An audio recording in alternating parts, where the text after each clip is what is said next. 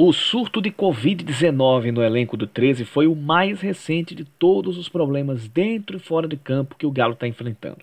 Não posso dizer que está se acostumando a enfrentar, porque se estivesse, a situação não pioraria, no máximo ia se estagnar, com certo controle de dívidas e a condição atual de se manter honrando os compromissos também na mão.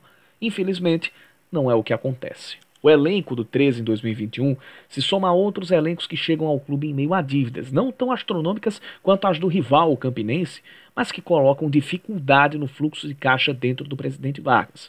E se esses problemas não se refletem dentro de campo, no, no quesito psicológico, o que não posso falar com certeza absoluta, se refletem na maneira como o 13 é conduzido. Sem dinheiro, precisando resolver atuais e antigas questões, não tem como fazer contratações vultosas e isso pesa na limitação de opções que cada treinador tem. Mesmo assim, busca fazer um elenco numeroso. É aí que se aplica aquele ditado: quantidade não é qualidade. A diretoria do Galo e as próximas que entrarem precisam aprender uma lição que o Campeonato Paraibano deste ano ensinou bem. Se você não tem dinheiro ou precisa escolher entre um elenco bom e uma comissão técnica boa, escolha investir na comissão técnica. Um time bem treinado taticamente e bem preparado fisicamente, além de coeso e unido, pode ir longe mesmo que não tenha muitos nomes tarimbados.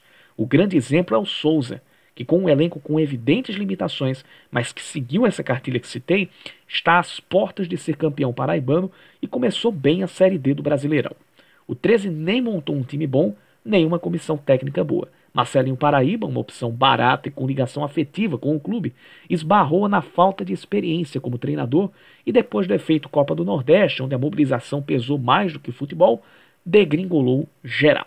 Tuca Guimarães tem que apagar fogo, mas à sua disposição parece ter mais gasolina do que água. E por último, e não menos importante, ninguém ache que normalizando a falta de pagamento nos clubes vai se resolver o problema. Pagar em dia é obrigação básica, não é mérito. Quem paga direito cumpre sua obrigação. Quem não paga tem demérito de, no mínimo, não se organizar direito. É essa cultura de achar que atrasos salariais são normais e que jogadores, por não performarem bem, merecem isso, que joga o nosso futebol cada dia mais no lixo.